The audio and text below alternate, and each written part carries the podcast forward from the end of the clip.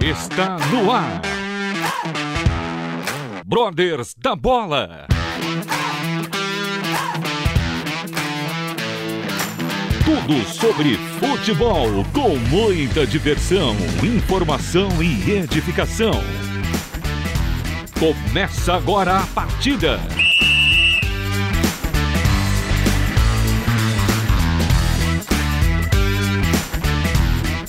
Começa agora mais um Brothers da Bola ao vivaço, hein? Agora são 21 horas e 10 minutos. Quero cumprimentar o meu parceiraço, locutor, que está aqui na mesa de som para nós hoje, Marcos Olivares, o corintianíssimo. Uma boa noite para você, para todos os nossos ouvintes, né? Vamos lá então nesta segunda-feira para mais um Brothers da Bola. Vamos que vamos. É isso aí, Marcão. E só para é, trazer informação não muito boa para nós corintianos, Corinthians está jogando com São Paulo nesse momento e está perdendo de 1 a 0. Calma, que ainda Mas tem o segundo jogo não- tempo todo. É, justamente, o jogo não acabou. É. Ainda temos a chance de virar esse jogo e com certeza assim o será. É verdade. E eu, eu quero convidar os ouvintes a visitarem a página dos Brothers na Bola do, do Instagram e também a página da Rádio Transmundial no Instagram, que tem um conteúdo muito rico e abençoador. Bom, temos a- nesta noite um convidado muito especial. Ele que passou pela casa, Marcos, ele jogou, envergou a camisa do timão, Beleza. né? Ele esteve passeando pela meiuca do timão e o sobrenome dele é sobrenome que diz muito para a torcida corintiana. Mas ele vai contar a história dele, sua caminhada aí no mundo da bola e sua caminhada de fé. Quero dar o boa noite e seja muito bem-vindo, Diogo Rincon. Boa noite, Eduardo. Boa noite, Marcos. Boa noite a todos os ouvintes. Muito obrigado pelo convite. Agora eu estava olhando aqui a, o meu celular e confesso que quando tu pediu para mim tirar a câmera, eu fiquei mais à vontade. Eu sou um cara muito avesso a esses negócios de rede social, eu tenho muita dificuldade. E quando tu mandou tirar a câmera, eu falei, ah, agora sim eu acho que vai fluir melhor. Tá Mas é um prazer suave, estar né? aqui com vocês. Ficar mais tranquilo. Mas é um prazer estar, estar aqui com vocês. Muito obrigado mais uma vez pelo convite. E vamos, vamos fazer esse tempo aí especial aí. Amém, amém. Marcão, hoje, infelizmente, eu não pude estar aí no estúdio com você. Já há umas duas semanas que eu tenho tido alguns contratempos. Uma, a minha filha esteve adoentada, mas eu quero agradecer as orações dos irmãos. Ela já recebeu alta, está em casa. E hoje eu falo aqui do Paraná, Londrina, terra do pé vermelho. Mas aqui de Londrina vamos bater esse papo bem legal, bem enriquecedor.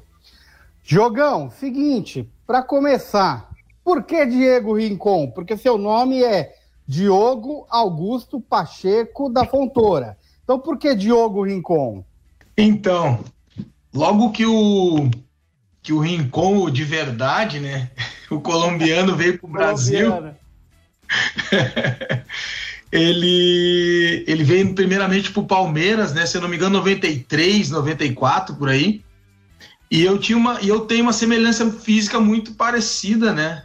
Eu sou muito semelhante fisicamente com ele. E aí foi um apelido de, de escolinha do Inter. E como todo apelido aquele que tu resiste muito, ele acaba pegando, foi o que aconteceu mais ou menos com o apelido Diogo Rincon, né?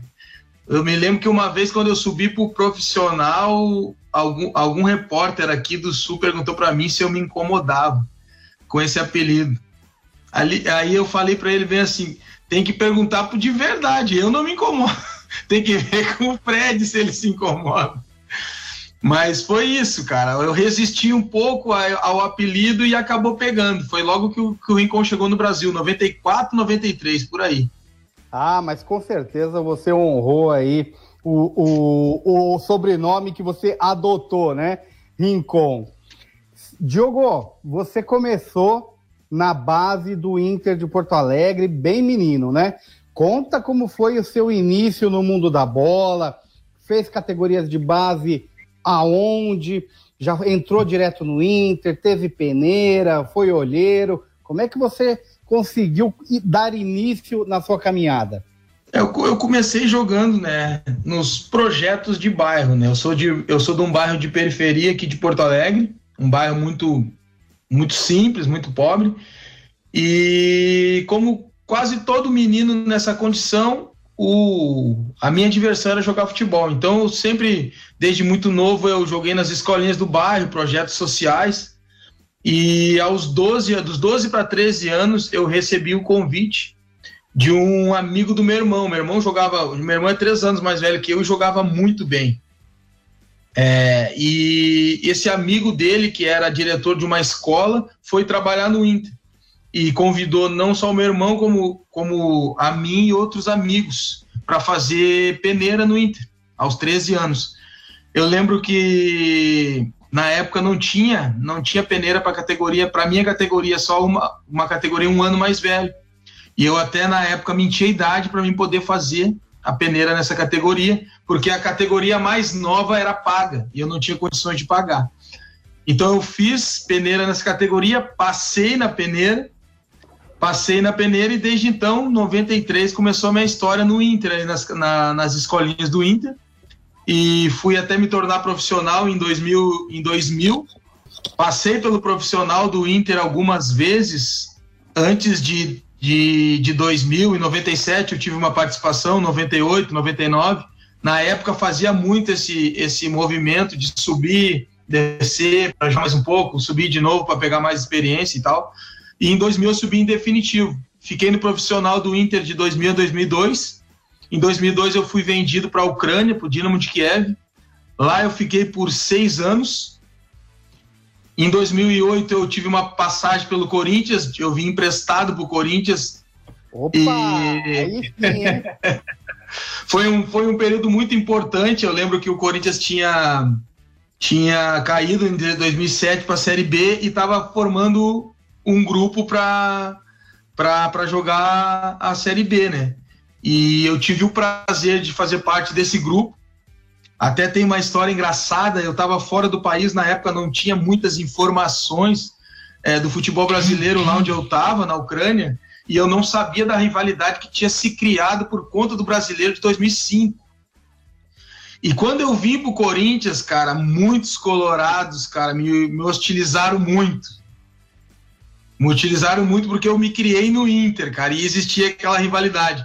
Mas foi um ano muito interessante, muito bom para minha carreira foi muito importante porque jogar num clube de visibilidade como o Corinthians te dá uma projeção muito boa, te dá um currículo e foi um ano de muito aprendizado também.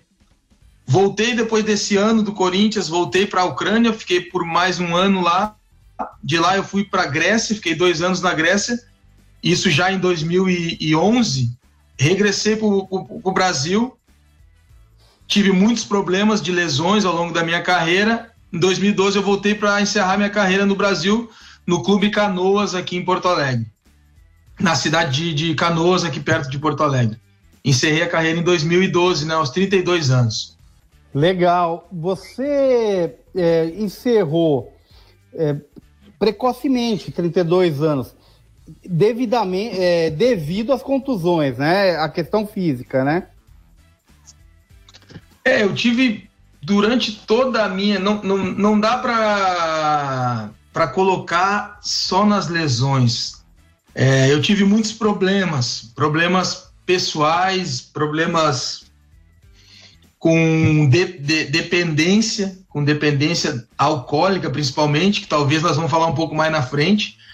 E isso tudo acabou fazendo com que eu parasse, que, com que eu parasse de jogar de maneira precoce. Até as, as lesões também elas foram se agravando com o tempo por conta dessa minha dependência. Na, na, na época eu não me sentia dependente, mas hoje eu entendo que eu era muito dependente, tanto que na época do Corinthians, eu fiz uma cirurgia e saí no mesmo dia do hospital com os pontos de muleta para ir para um bar. Então, eu tive essa, essa dificuldade, eu tive esse adversário que eu não consegui vencer. Renunciei muita coisa para me tornar jogador de futebol, mas esse adversário eu não consegui vencer, infelizmente. Então, não só pelas lesões, mas por problemas particulares também. Legal. Eu quero convidar os nossos parceiros Andrew Franklin, o palmeirense de Osasco, e o corintianíssimo Matheus Victorino. Boa noite. E por favor, Andrew Franklin, a sua pergunta. Primeiramente, muito boa noite, Edu. Muito boa noite, Matheus. Boa noite, Rincon, Diego Rincon. Prazer falar com você nessa programação aqui da Rádio Transmundial junto com Brothers da Bola. É, eu estava ouvindo aqui a, a, as suas considerações a sua trajetória no mundo do futebol, principalmente lá na Ucrânia. E você ganhou um apelido lá de Paizão, né? Queria saber um pouquinho aí desse apelido Paizão. Por que Paizão lá no Divan de Kiev? Cara, é bem, bem bacana até hoje, até no, nos projetos que hoje a gente desenvolve a, a gurizada, né? A gurizada me, me vê como um grande paizão. Cara, não sei, é difícil difícil falar de mim mesmo, mas eu sempre quis fazer um ambiente assim agradável para as pessoas por onde, por onde eu passo. E como eu fui o primeiro primeiro brasileiro a chegar no Dínamo é, e, e fui muito respeitado lá, então eu sempre fazia questão de quando chegasse um brasileiro preparar um ambiente, o ambiente talvez que eu não tive, preparar para os brasileiros que chegavam. E, e, e eu creio que facilitava bastante a chegada, não só a chegada, como a permanência dos brasileiros que iam para lá. É, tanto que hoje são poucos os brasileiros que conseguem ficar bastante tempo, mas na nossa época, ali na minha época, os brasileiros que iam para lá ficavam bastante tempo. Talvez por isso, por criar esse ambiente, por abraçar, por acolher e, e, e por tentar ajudar, entendendo né, esse, esse início essas mudanças, eu, eu creio que eu era chamado dessa forma. É com você, Matheus. Primeiramente, boa noite a todos aí. Quanto tempo faz que eu não, não estava uh, participando aqui da programação do Brother? Estava com saudade dos amigos. Inclusive, é o primeiro programa que eu faço ao vivo. É a primeira vez ao vivaço. Um olho no peixe, o outro no gato aqui. Tá um negócio de louco. Uh, eu queria perguntar pro Diogo, Diogo Rincon, isso, Diogo, Diogo. eu ia fazer essa. essa Diogo Rincon. Diogo Rincon. Ó, eu queria saber o seguinte. É obviamente que o apelido de Rincon é por conta do Fred Rincon, jogadoraço, meia do Corinthians nos anos 90. Mas eu queria saber se você, Diogo, se, é, acha que o teu estilo de jogo era parecido com o do Fred Rincon ou é só a semelhança física mesmo? Ah, eu creio que eu creio que mais pela semelhança física, até porque quando eu ganhei o apelido, eu era um eu era um nada. eu tinha 13 anos nas escolinhas. Então é mais é pela semelhança física mesmo. Mas depois depois tinha algumas algumas características, passada larga, é, a uhum. imposição física, né? A imposição física e tal, um, um, um, futebol de imposição, né? Mas eu, queria, eu creio que era mais pela semelhança física mesmo. O Fred é o Fred, eu tive o prazer de conhecer e sem palavras, né? mas, mas nesse encontro aí, é, é, é parecido mesmo? Porque assim, eu não acho parecido. É bem parecido, mano. Bem parecido, é parecido mesmo. Mano. E tive a oportunidade também pelo Inter de jogar contra ele quando ele estava no Santos. E eu tenho uma foto com ele, é bem parecido mesmo. É, para quem não lembra, né, para os ouvintes que não se lembram, o Rincon é, jogou no Palmeiras duas vezes, no Corinthians e também no Santos, para os torcedores que estão acompanhando o Brothers e não se lembram dessa. Já faz um tempinho já, né? Não bastante tempo. Jogão, Fala uma Oi. coisa. Eu vou, eu vou dar uma pausa no mundo da bola e quero que você me responda sobre a sua caminhada de fé. Que momento da sua vida você teve um encontro com Cristo? Isso já vem de berço, família cristã, ou veio depois, quando você estava aí nessa caminhada do futebol? Mano, não sou de lar cristão. A minha mãe, ela, ela é a primeira convertida assim da nossa da nossa família, lá pelos anos 2000. Conheci bastante gente nessa época, quando a minha mãe se converteu, conheci bastante gente é, que falavam de Jesus, mas no início da minha caminhada, de maneira muito imprudente, de maneira muito inconsequente, eu nem dei muita bola para isso. É, mas eu tive um encontro verdadeiro com Jesus, cara. Depois de. Eu parei de jogar em 2012. E como eu falei anteriormente, é, o jogador de futebol, para se tornar um, um jogador profissional, ele renuncia a muitas coisas. E eu renunciei muitas coisas. Mas o, o álcool, a dependência alcoólica, ele me acompanhou e eu não consegui vencê-lo, desde muito cedo. É, eu tenho dado muito testemunho em igrejas, em, em centros de reabilitações, e eu sempre falo uma coisa, cara. O álcool a gente normalmente conhece dentro de casa. E foi e comigo aconteceu dessa forma.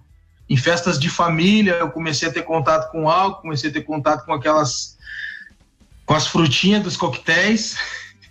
E, e aí eu fui eu fui eu fui levando assim, até o término da minha carreira. Quando eu, quando eu encerrei a minha carreira aos 32 anos, em 2012, eu entrei numa depressão profunda. Sui, pensei em suicídio, cheguei a amarrar a corda no pescoço e caí no alcoolismo de uma maneira sem controle. Foram dois anos assim de muito sofrimento dentro da minha casa. Já tinha filho na época, filho de sete anos. A minha esposa já era casado. É... Então foram dois anos de um verdadeiro desertão, é, um inferno gigantesco. Em 2014, depois de uma briga muito séria com a minha esposa, é, ela saiu de casa. Ela foi embora de casa com meu filho porque ela não aguentava mais aquele, aquele sofrimento que a gente vivia. Foi aí que eu tive o primeiro encontro com Deus, através da vida do meu pai. No dia seguinte, a saída da minha esposa, o meu pai e a minha mãe chegaram na, na minha casa e aos prantos eles falaram: Pô, negão, o que, que tu tá fazendo com a tua vida, cara? E aí a gente começou a, a, a chorar e a, e a conversar. E foi uma oportunidade que eu tive também na época de pedir perdão, muito perdão para os meus pais, por ter desonrado eles tanto. Eu já não tinha mais um contato muito próximo com meus pais, porque na época eu estava vaidoso, egocêntrico, tinha dinheiro, então eu estava egoísta. E, eu já não tinha mais contato com meu pai. Foi quando a gente conversou e pela primeira vez eu tive a humildade de pedir ajuda. Pai, preciso de ajuda. Preciso de ajuda, não estou aguentando mais, não consigo mais sozinho. E, e, o meu pai lembrou de um centro de reabilitação para dependentes químicos e alcoólicos, de um grande amigo nosso, e, e ele me falou sobre esse centro e eu falei, cara, eu quero. Sem muito entendimento, até porque eu não me considerava um alcoólatra, acreditava que podia parar a qualquer momento, é, eu aceitei e fui para esse centro de reabilitação. Quando cheguei lá, meu pai, meu pai foi junto comigo. Quando tinha que subir a escadaria, eu pensei em desistir. E aí eu, eu e aí eu, eu lembro até hoje da frase do meu pai: Negão, se tu precisar, eu faço os oito meses de tratamento junto contigo aí. Aquilo ali me deu uma força fora do comum a importância de um pai, de uma palavra de um pai. E quando eu entrei dentro da instituição, na primeira, eu fui muito bem recebido, eu me senti muito amado naquela, na, na, já na entrada, na recepção, e no primeiro culto que teve dentro dessa instituição, que a instituição, instituição cristã, é, o pastor estava ministrando João 8,32, conhecereis a verdade, a verdade vos libertará eu comecei a chorar, eu comecei a pedir para Deus, Deus me mostra a verdade, eu preciso conhecer essa verdade. É, não sei nada sobre tu, mas me mostra. E pela primeira vez eu escutei a voz a voz de Deus, a voz do Espírito Santo no meu ouvido. Eu vou te mostrar a cada dia desses oito meses quem eu sou. Foi quando eu tive o primeiro contato com, com Deus, foi quando eu tive o primeiro contato com, com, com o Evangelho. Muito bom, muito bom. Este é Diogo Rincon, convidado da noite dos Brothers da Bola. Brothers da Bola.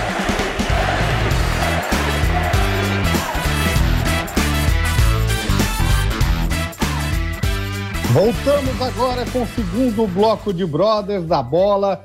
Segunda-feira, 21 horas e 33 minutos, ao vivaço aqui com você.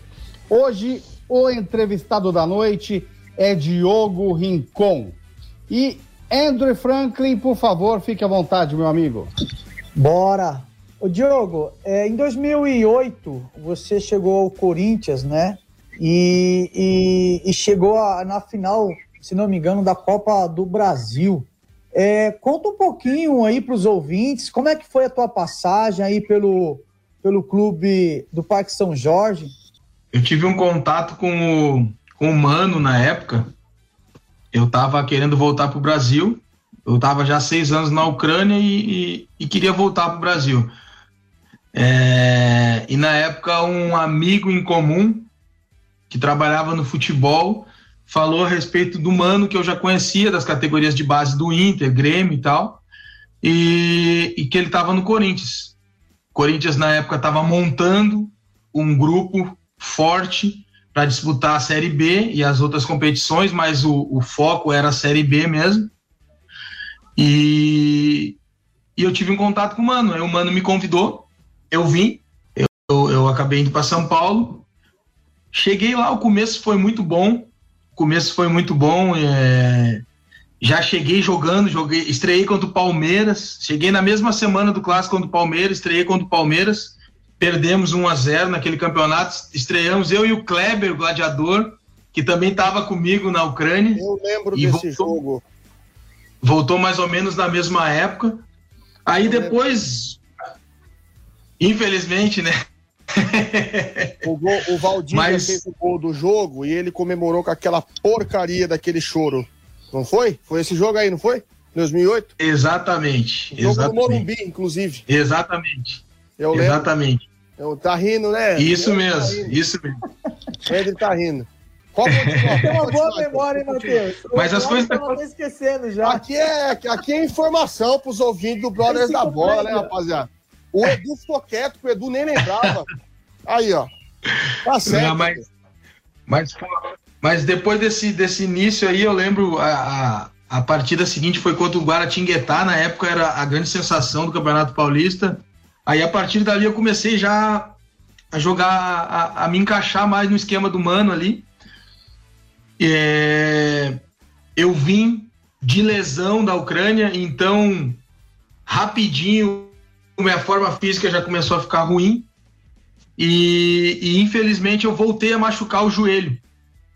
Joguei, joguei praticamente todo o primeiro semestre machucado, é, embora tive algumas importantes participações ali na Copa do Brasil, principalmente contra o Goiás, numa uma virada que a gente teve ali que eu acabei fazendo um gol lá em Goiânia e depois dois em São Paulo, e a gente classificou e, e demos uma arrancada na competição, fomos até a Isso final. Eu lembro também.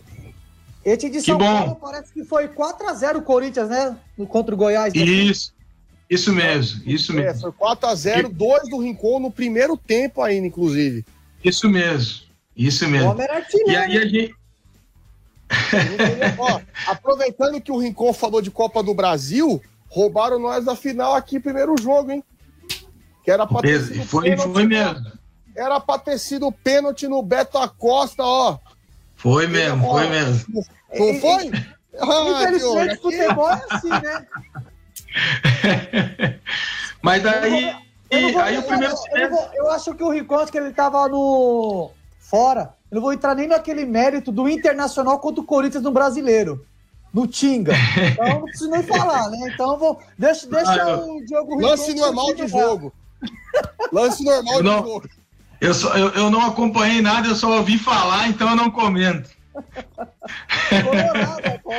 Mas daí assim foi, assim foi o meu primeiro semestre ali, alguns momentos importantes e tal, mas jogando a maioria a, maior parte do tempo machucado. Depois, eu, depois da Copa do Brasil, eu tinha combinado com, com os médicos que, que eu ia jogar os jogos, até porque alguns jogadores contratados não podiam jogar a Copa do Brasil, que era o Elias, que era o Douglas. Então, nós estava com um elenco reduzido e eu precisava fazer aquele sacrifício. Então eu joguei até o final ali, depois eu fiz a cirurgia e o segundo semestre eu praticamente não joguei. Joguei só quatro partidas no Campeonato Brasileiro da Série B. E tive todos aqueles problemas que eu mencionei anteriormente ali. Cabeça já não estava legal mais. Mas foi uma passagem importante. Foi, foi legal, eu gostei. Eu não sei se o torcedor gostou, mas eu gostei. Foi, foi, foi importante para minha carreira essa passagem. Mas você teve é, praticamente você... 17 jogos como titular, foi super bem. Sim, e outra. Sim, no primeiro. Ter no currículo o maior e o melhor do Brasil, ah, isso daí não é para qualquer um, Diogo. Ah, não, isso aí realmente abre portas. Mas eu vou confessar para todos vocês que Deus abre bem muito mais portas. Ah, com certeza. Com certeza. Eu voltei, eu tive a, tive a oportunidade de voltar para a Ucrânia há, dois, há três anos atrás já não, não, não, não, não tinha voltado lá depois da minha passagem como jogador e eu fui como missionário, fazer um trabalho missionário lá. Diogo, apro aproveitando que você comentou do seu trabalho missionário, fala um pouco sobre esse projeto, Oi? Diogo. Então, lo logo que logo que eu me converti, é, um grande amigo, né, que é o que é o, o idealizador dessa nossa ONG, que é o Jefferson Franco, junto com o Chiquinho, eles foram, que é um outro jogador que também participa da ONG, jogou no Palmeiras, né, um período. Ele, eles foram me procurar para me falar sobre sobre futebol e missão, proclamação do evangelho através do futebol. Sem muito entendimento, eu lembro que a nossa conversa foi bastante forte, porque na minha cabeça, cara, futebol era tudo igual. Então eu não queria mais saber do futebol porque o futebol trazia para mim dor e sofrimento. Então, mas eles me explicaram e eu tive a oportunidade de começar a viajar. Na, na ocasião era uma, uma, uma ONG aí de São Paulo, a BSA, que fazia essa, essas viagens, esses trabalhos para o país. E aí nós fomos para a Colômbia disputar nós fomos para a Colômbia disputar uma Copa do Mundo cristã. E lá era muito mais do que futebol. A gente conheceu várias periferias aonde o narcotráfico tomava conta, aonde existia muita opressão e a gente pôde fazer trabalhos nessas periferias em presídio com família de família de presidiários. E ali eu vi que o, que o futebol tinha realmente esse poder, tinha essa essa força de poder chegar nas pessoas. Era uma porta bem acessível para a gente chegar até o coração das pessoas. Então, a partir dali, a partir de 2016, a gente começou a desenvolver esse trabalho em, em muitos lugares do mundo, em países até fechados para o evangelho, mas que através do futebol, uma equipe brasileira podia lá e transmitir a mensagem através do amor, através do abraço, e, e, desde então a gente trabalha com isso, com o futebol e proclamação do evangelho. Hoje eu, hoje eu tenho um projeto aqui no bairro, meu bairro de origem, que eu tive a oportunidade de voltar depois de dois anos. É, depois de tantos anos, há dois anos eu voltei para o meu bairro. E hoje eu cuido aqui de 60 crianças, jovens e crianças, e, e proclamo o evangelho através do futebol para a vida deles e das suas famílias. Glória a Deus, Diogo, glória a Deus por esse trabalho que com certeza tem feito a diferença aí na vida da meninada. O tempo urge, o árbitro está perto de anunciar o fim aqui do Brothers da Bola, mas ainda há tempo do nosso amigo Matheus Vitorino no Pique no Pique fazer mais uma pergunta. No Pique, no Pique, na audiência rotativa do rádio, Eu queria muito que desse tempo ainda de eu anunciar o gol do empate do Corinthians aqui ao vivo no programa. É, esse eu acho que vai ficar para o próximo jogo, viu? Mas. Em nome de Jesus, Deus vai trabalhar poderosamente nesses minutos finais. Eu queria saber do Diogo, na visão dele de ex-jogador, qual é a maior, qual é o maior desafio de ser um atleta de Cristo, um jogador de futebol que serve ao Senhor, nos dias em que vivemos hoje, na geração que vivemos hoje? Qual é o maior desafio, na sua opinião, Diogo? Cara, a gente tem, tem caminhado aí no meio do futebol. O maior desafio, talvez, de ser atleta de Cristo é o entendimento nosso do que é ser um atleta de Cristo. Muitas vezes a gente pega jogadores que querem pregar nas, nas concentrações e nas suas atitudes eles acabam não representando Cristo. Eu creio que o jogador de futebol cristão, o testemunho dele não está em ele querer ser um pastor para o grupo. Está assim nas atitudes dele. Primeiro a chegar, último a sair, respeitar a decisão de treinador, ser parceiro de todo mundo. Treinador botou na reserva, senta no banco e espera a hora chegar. Cara, tiver oportunidade de não, não, não, não, não chegar, não dar um pontapé no cara, não dá, mano. Esse é o testemunho. E muitas vezes eu vejo que esse entendimento o jogador de futebol ainda não tem. E esse é o grande desafio. Não só do jogador, mas como foi perguntado sobre jogador, eu respondi, mas é do cristão em geral. E entender que a ética cristã ela é muito importante. A própria palavra, né, Diogo, fala que nós estamos rodeados de nuvens de testemunhas, né? Então, às vezes, a nossa atitude vale muito mais do que uma pregação. Verdade. Verdade. Exatamente. É, é aquilo, vai além do, do falar. Né? O falar, muitas vezes, ele não coaduna com aquilo que, com as ações, né? Aí, quando as ações não refletem o falar, quer dizer, o seu testemunho é vão, né? Então, realmente é muito importante que as ações elas falem por si mesmas.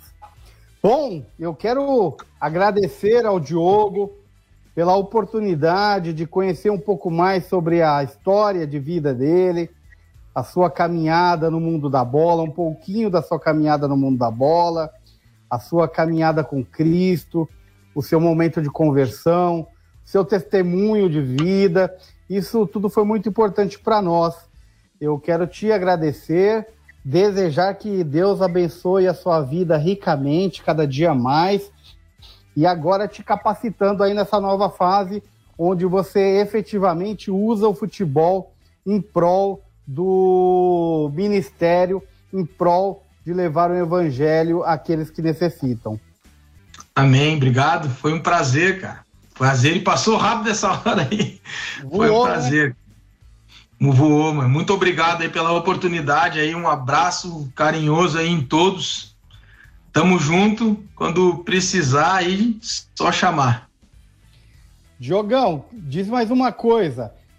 Você recebeu aí um, um mimo dos Brothers da Bola, foi uma caricatura do nosso parceiro Luiz Marangoni, ele que é chargista e caricaturista do 15 Piracicaba. E aí, ficou bom, ficou melhor ou ficou pior? Cara, nem parecia caricatura, meu. Ô, eu... Pô, tava bonito demais, cara. Não parecia caricatura, não. Mas né? ficou muito bom. ficou muito bom. Vou, vou, vou, postar, vou, postar, hoje lá. Marangoni é fera demais. É verdade. Muito é bom. Verdade. Muito bom, bom mesmo. Quero deixar meu abraço aqui para o Matheus Vitorino, no meu parceiro, Edu, obrigado, hein? Corintiano. Andrew Franklin, esse é o inglês de Osasco.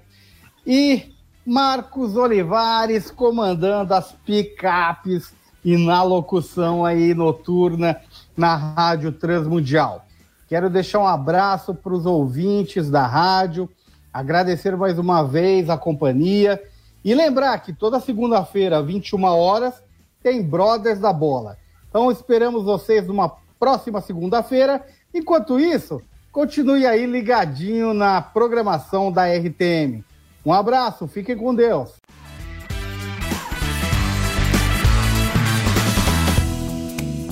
Brothers da Bola, o seu programa futebolístico em parceria com a Rádio Transmundial. Todas as segundas-feiras, às nove da noite. Acompanhe-nos através das redes sociais: YouTube, Facebook e pelo Instagram. Arroba Brothers da Bola. Brothers da Bola. Até a próxima!